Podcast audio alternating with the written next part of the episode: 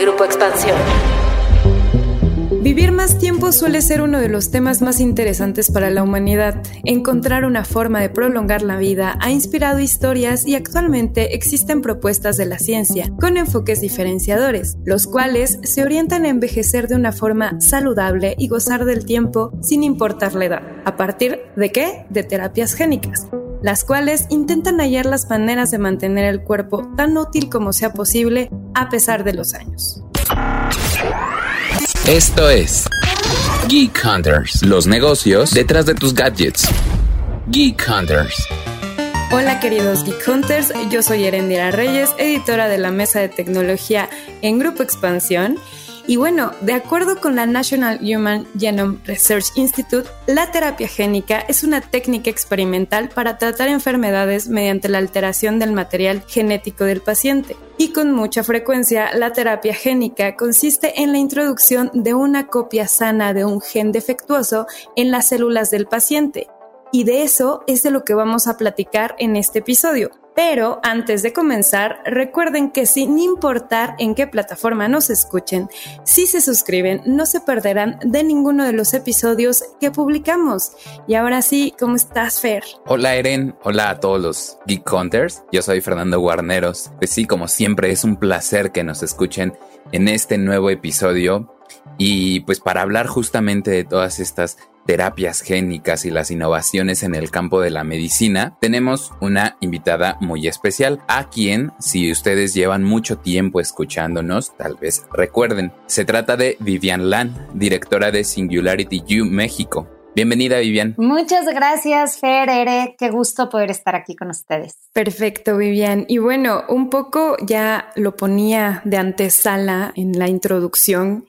Lo dejamos muy en, bueno, la terapia génica es esa cosa extraña de la que luego escuchamos más en películas de ciencia ficción o que hemos visto algo en películas de ciencia ficción. Ahí recuerdo un par que me parecen que pueden un poco retratar lo que es esto pero pues ya no estamos solamente hablando de ciencia ficción, sino que estamos hablando de algo que está sobre todo respaldado por la ciencia y que en lo personal me parece muy interesante, sobre todo en el tema de ensayos que se han hecho para personas que padecen cáncer, para personas que tienen una predisposición a ciertas enfermedades o para enfermedades de la vejez que son muy típicas como es el tema de Alzheimer. Creo que muchos geek hunters que nos están escuchando allá afuera quieren saber un poco más de lo que es la terapia génica y sobre todo cuáles son los avances que ha habido en la ciencia y cómo desde Singularity pues también están hablando de este tema, lo están poniendo en la mesa para que más personas conozcan pues distintos ángulos de este tema tan interesante. Entonces, te cedo la palabra, muchas gracias por aceptar la invitación y cuéntanos un poquito de qué son las terapias génicas, qué es lo que está sucediendo en el mundo y por qué es tan padre platicar de esto y no solamente hablar de películas. Claro que sí, Ere. Bueno, pues a final de cuentas, creo que la parte que es súper interesante es históricamente el hombre siempre ha querido vivir más. Y obviamente cuando empezamos a hablar de longevidad, nos dividimos en dos grupos, los que se emocionan y dicen qué maravilla llegar a vivir 150 años y los que dicen no, eso no es natural, no podemos vivir tanto y lo más natural es morir. Para aquellos que consideran esta segunda perspectiva, quiero recordarles que hace algunos siglos el ser humano llegaba a vivir no más de 30 o 35 años. Esa era la expectativa de vida que se tenía. Gracias a los avances científicos, gracias a la medicina, es que hemos logrado extender la vida, pero extender sobre todo la vida productiva, la vida sana. Hoy en día, si una persona muere a los 30 o 35 años, es considerado una tragedia terrible porque tenía toda la vida por delante. Y creo que en unos años nos vamos a encontrar en la misma disyuntiva diciendo cómo es que hace unos años la gente solamente vivía hasta los 80 si les quedaba toda una vida por delante. La razón por la que creo que esto está sucediendo es justamente porque estamos empezando a migrar o por lo menos la investigación se está centrando en sustituir una medicina en donde tapamos el sol con un dedo, en donde tratamos de solamente tratar los síntomas o el dolor como tal a una medicina que es preventiva y que realmente ataca las enfermedades desde la raíz. Y cuando hablo de raíz, creo que no hay algo más eh, primario que hablar de la genética o de las células. Y eso es justamente la terapia génica. Todos tenemos un ADN, todos tenemos una genética. Dentro de esa genética podemos tener ciertos pedazos que no estén bien. Hay ciertas enfermedades, de hecho muchísimas enfermedades, que no es algo que adquiriste como una gripa en donde un virus te está dando ciertos síntomas, sino que genéticamente tienes una predisposición, como el caso del Alzheimer o como el caso de la demencia, que son, si bien enfermedades relacionadas con la vejez, son enfermedades que también se encuentran una mayor predisposición dentro de los genes. Lo que busca la terapia génica es justamente resolver la enfermedad desde la raíz, desde la genética, logrando sustituir un gen que está enfermo por un gen que está totalmente sano, sin modificar a la persona, simplemente quitando de raíz la enfermedad. Y justamente esta información que nos estás compartiendo ahorita es muy interesante porque al final creo que también los genes tienen una programación, un periodo de vida, ¿no? Pero al final es como considerar cuáles son los que pueden sobrevivir de mejor manera para mejorar la calidad de vida de las personas durante el periodo tal vez de la vejez, porque creo que en este sentido es importante considerar que estas terapias no buscan un rejuvenecimiento físico como tal. No es un asunto estético, sino que incide directamente en el organismo. Y justamente de esto hablaba la semana pasada con Elizabeth Parrish, que es CEO de la empresa de biotecnología BioViva. Es una de las pioneras tal vez que está incursionando en todo este tema de terapias génicas, de cómo está orientada hacia el tratamiento del organismo y de cómo encontrar esos genes que pueden ser susceptibles para mejorarse tal vez, ¿no? E incluso ella me decía también que después de someterse a esta terapia no se sentía distinta físicamente, pero sí se sentía muy diferente en su fortaleza física, el ánimo que tenía. Creo que en ese tipo de elementos es en los que estas terapias pueden tener una influencia. Sí, justo, no se veía diferente, sí se sentía diferente. Eso creo que es algo importantísimo. No estamos hablando aquí de cirugía plástica. No estamos hablando de un tema de vanidad, sino de realmente curar enfermedades. Y mucho de lo que dicen en la terapia génica en general es, si la muerte es inevitable, no quiere decir que la vejez sea obligada.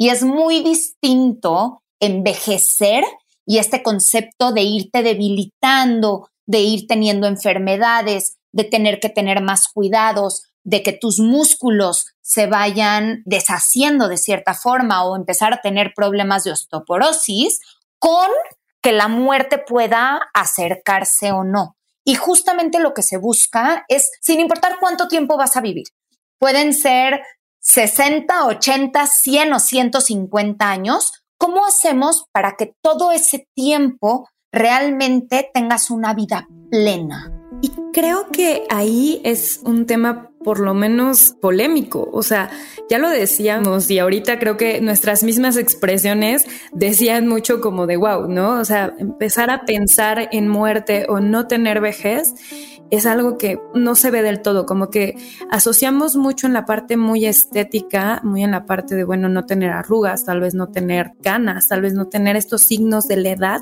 Y está este tema más enfocado en un tema genético, en un tema de salud y en un tema de vivir una vejez o tener una vejez lo más plena posible o con una calidad de vida lo más plena posible. Obviamente la discusión no solamente la estamos teniendo nosotros, sino es algo que alrededor del mundo se ha dado muchísimo. Ya Fer hablaba de lo que había platicado con Liz Parrish, de la perspectiva que ella le había dado pero también es cierto que, bueno, no está regulado este tema, que algunas asociaciones no están ni siquiera permitiendo como tal que se puedan hacer incluso experimentos y eso siempre viene con todo el tema de innovación. Todo lo desconocido siempre requiere de una evangelización evangelización en el tema y obviamente conocer un poco más de lo que se está tratando. Pero tú, Vivian, como tal, ¿qué perspectiva tienes alrededor de la terapia génica? Porque a mí si me preguntas, más allá de justo decir, bueno, yo sé que me sale ya la arruguita por aquí y que bueno, eso ya es normal porque pues obviamente son los años, pero si me dicen, oye, tú te someterías tal vez como el antecedente de que en mi familia hubo Parkinson y me dicen, tal vez puedas tú ser susceptible y podemos buscar la manera de retrasar este tema o de hacer que no lo vivas de una forma tan complicada como puede ser con un caso muy extremo de Parkinson, pues hay las cosas cambian. Entonces, lo que me gustaría saber, Vivian, es ¿Qué piensas de esto? O sea, a nivel ético incluso, ¿qué es lo que piensas de las discusiones que se están dando allá afuera alrededor de la terapia génica? Creo que lo maravilloso de la terapia génica justamente, Ere, es que no estamos hablando de cómo retrasamos ese Parkinson, sino de realmente cómo eliminamos la posibilidad de que te dé. Y eso creo que cambia todas las cosas. Es realmente atacar las enfermedades desde su origen para evitar que sucedan por completo. Definitivamente la terapia génica es algo que está surgiendo, sigue en pruebas, pero justamente algo maravilloso de Elizabeth Parrish, que la vamos a tener aquí platicando en México, es el hecho de que ella fue la primer paciente en probar la tecnología. ¿Qué tan seguro tienes que estar de la tecnología que estás desarrollando para decir, yo soy el primero que la pruebo, ¿no? Yo voy a hacer ese experimento y estoy tan convencida de que esto funciona que estoy dispuesta a probarlo en mí misma. Hay otro tema que se me hace fundamental y es el entender que la tecnología es un posibilitador tenemos que trabajar muchísimo en la ética de la sociedad en general para garantizar que la tecnología se use apropiadamente. Eso no implica que debamos de bloquear la tecnología, porque abre la puerta a realmente resolver millones de problemas, salvar millones de vidas y hacer que la gente pueda vivir plenamente durante toda su vida, que eso se me hace maravilloso. O sea, si pensamos en el sistema de salud global, la mayor inversión es en la vejez porque es cuando empiezan a surgir todas esas enfermedades y entonces incluye tratamientos para mantener a la gente lo más sana posible, entre comillas, una vez que la enfermedad ya les dio. Ahorita estamos hablando de una posibilidad científica de cómo podemos evitar que la gente tenga ese tipo de enfermedades. Y sin importar cuánto tiempo vivamos nuevamente, si las empleamos correctamente, podemos erradicar por completo temas de Alzheimer, de Parkinson, de muchos cánceres, temas de demencia, que va a ser la próxima enfermedad conforme la expectativa de vida vaya aumentando si no tenemos mecanismos sólidos para combatirla. Yo estoy totalmente de acuerdo contigo, Vivian, porque justamente, o sea, vemos que este tema se trata de una, como lo decía Eren, de una evangelización en diferentes sectores, o sea, incluso desde el panorama científico gubernamental, porque uno de los asuntos que platicaba con Liz Parrish era justamente este tal vez obstáculos que llega a encontrarse la medicina experimental en cuanto a que pues como no está autorizada por las grandes agencias médicas, se tiene un poco de temor de implementarlo. Creo que es algo completamente normal. Incluso ese temor se llega a trasladar a la sociedad. Es un desconocimiento generalizado del cual creo que estos diversos elementos pueden formar parte para ir educando de qué se trata la terapia génica, cuáles son los beneficios que puede llevar a la población, porque vemos que si bien Liz Parrish es un ejemplo, también en el equipo de ella está trabajando genetistas de universidades relevantes como Harvard, o sea, no son proyectos que salen de la noche a la mañana, ¿no? Y creo que ese desconocimiento se traslada tal vez en una obstaculización de la investigación. Porque muchas veces al no conocer las cosas, pues no se invierte, no hay gente que tenga esas ganas de invertir en ese tipo de tecnología. Creo que ese es uno de los problemas por las cuales tal vez estas investigaciones tampoco han sido tan relevantes o tan reproducidas. Sí, creo que no se escucha mucho, no se le hace mucho ruido. Sin embargo, uno, el hecho de que ya estemos hablando aquí de este tema es porque ya está mucho más avanzado, o sea, ya van muchos años de investigación para que lleguemos a este punto. Y creo que cualquier podo escucha que esté escuchándonos en este momento, sobre todo porque están escuchando Geek Hunters, saben que cualquier tecnología cuando surge genera pánico. Le tememos a lo desconocido y así fue cuando empezaron los robots y así fue la revolución industrial, ya sea porque va a generar desempleo, ya sea porque van a conquistar el mundo y vemos demasiado Hollywood y entonces nos aterra lo que puedan hacernos. La inteligencia artificial, ni se diga, es de pánico y pasa lo mismo con la biotecnología. Pero también tenemos que darnos cuenta que ha sido gracias a todas estas tecnologías que la humanidad puede seguir avanzando y que podemos resolver problemáticas mucho más complejas gracias a las herramientas tecnológicas que tenemos a nuestro alcance. Entonces, creo que sobre todo tenemos que estar conscientes de cómo mantener esta mente abierta y decir sí es nuevo, sí es desconocido, qué potencial de ayudar a la humanidad tiene. Y si tiene un potencial tan grande, por más que tenga también riesgos,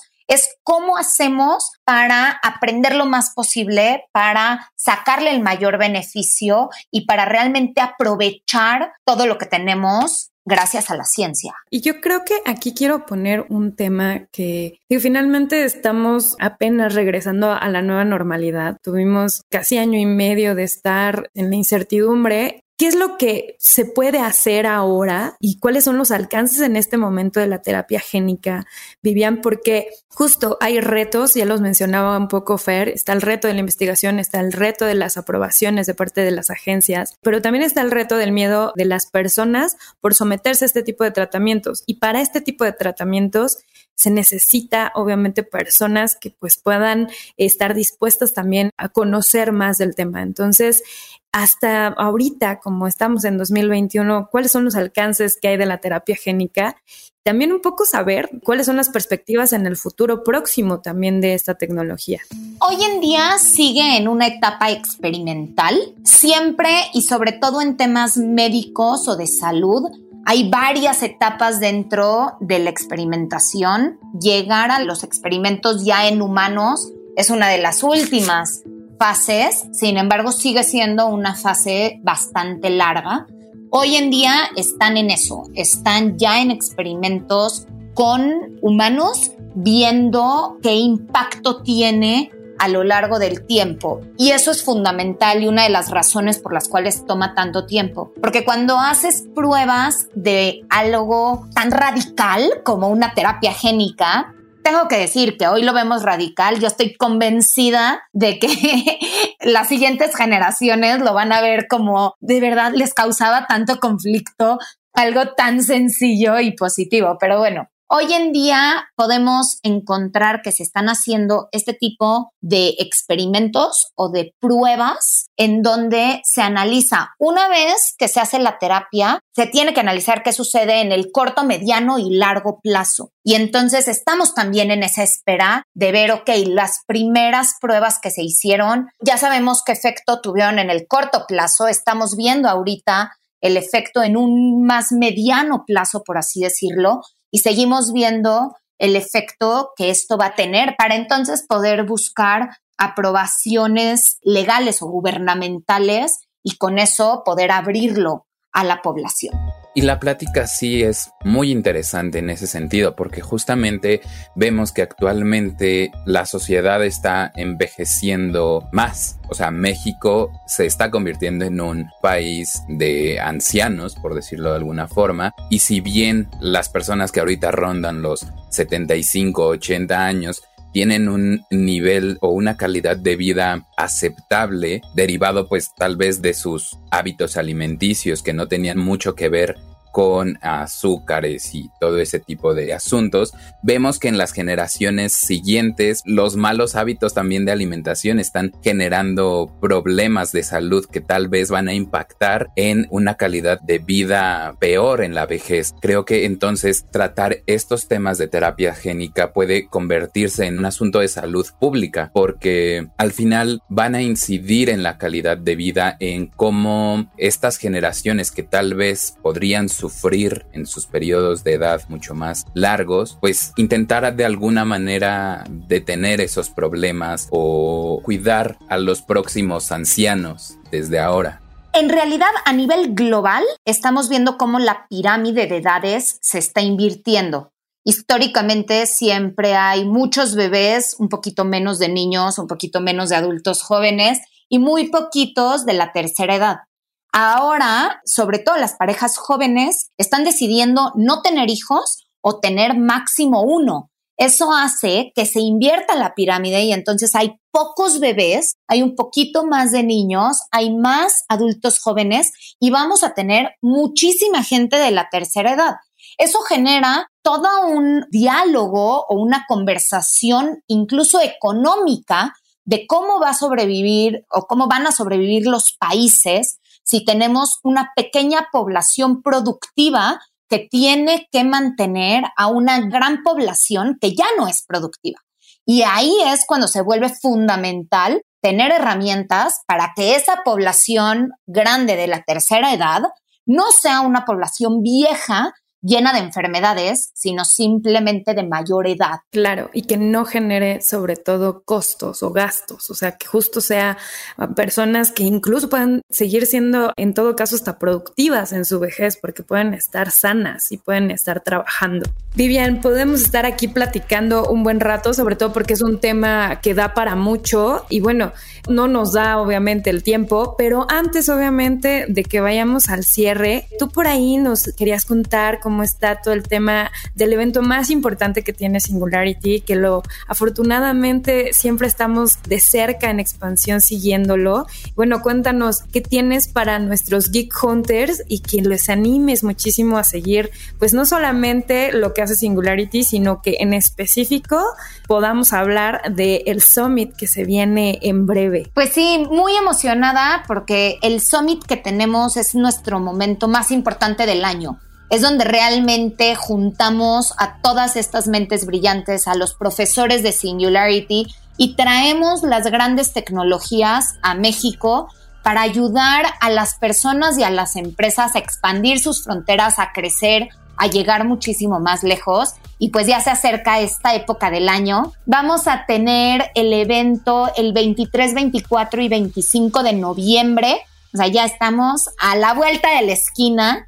Y justamente este año son tres días. El primer día todo va a ser sobre salud y longevidad. Y cuando hablamos de salud, es salud física, mental, emocional, neurociencia, comida, todo lo que implica biotecnología, terapia génica. Vamos a tener justamente a Elizabeth Parrish hablándonos de todo lo que ha implicado y lo que implica la terapia génica. Luego vamos a hablar el segundo día de todas las tecnologías que te pueden ayudar a expandir tu negocio. Entonces, temas de inteligencia artificial, ciberseguridad, web 3.0, computación cuántica, big data y análisis de datos, etcétera y finalmente terminamos el tercer día con todo lo que implica el potencial humano, desde el liderazgo, cuál es el futuro del conocimiento, del trabajo, justamente la transformación de las organizaciones y el potencial de las personas, buscando estar bien como individuos, crecer organizaciones y pensar en cómo podemos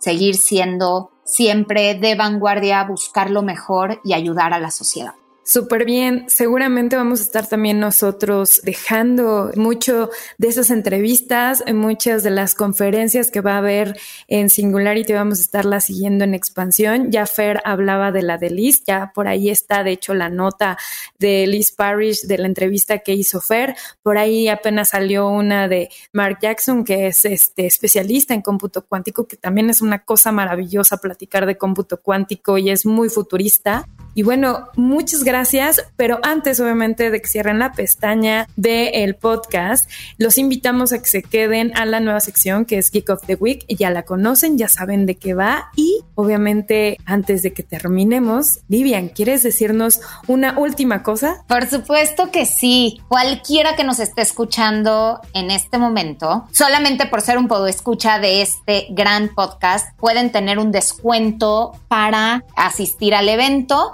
Si se meten a la página www.singularityumexicosummit.com, usen el código GEEK y con eso van a tener un descuento especial. Oso, me gusta mucho eso. Me gusta que consientan a los Geek Hunters. Y bueno, Vivian, te agradezco mucho el haber aceptado la invitación. Vamos a estar ahí de cerca viendo cómo se está revolucionando tecnológicamente desde distintos ángulos y distintas industrias. Y Fer, como siempre, es un placer que estemos ambos conduciendo y teniendo Café Geek Hunters con personas tan interesantes como Vivian. Claro que sí, es un placer también para mí poder tener estas charlas y tener estas oportunidades para los Geek Hunters para que vean que los consentimos mucho. Pues muchas gracias a ambos y bueno, nos escuchamos la próxima semana. Geek of the Week. Parte del éxito de un piloto de la Fórmula 1 está en la tecnología. De acuerdo con AWS, por segundo se generan 1.1 millones de puntos de datos en cada auto por segundo. Esto gracias a que este tipo de vehículos tienen 300 sensores integrados y aunque esta data se usa dentro de los equipos de cada una de las escuderías para evaluar cuál es la mejor estrategia a seguir, también es información que los usuarios demandan en las transmisiones en vivo, como la sucedida este fin de semana. Hamilton's first lap 19 Nine. Algunas de las métricas que destacan es Breaking Performance, una perspectiva que se estrenó en el Gran Premio de Italia y que se encarga de mostrar lo cerca que están los pilotos de frenar en el vértice de una curva, así como los diferentes estilos de frenado. Otros de los datos que se obtienen y que están más enfocados a la lectura que dan los usuarios es Car Exploration, que mostrará a los aficionados qué pilotos están llevando su coche al límite de sus capacidades en las condiciones actuales de la carrera, incluyendo la tracción, la frenada y el paso por curva. Un informe de la empresa Oracle también indicó que durante el 6 y 7 de noviembre se han generado 400 gigabytes de información y que la gestión activa de esta data brindará a los equipos información valiosa para definir sus próximos planes estratégicos. Aprovechamos para felicitar al Checo Pérez por ese tercer lugar en el podio. Thank you guys. I'm so happy we won in my country. Yeah. Now time for some tequila. Exactly, a Mexican in Mexico. Have some fun up there. Geek Un podcast de Grupo Expansión.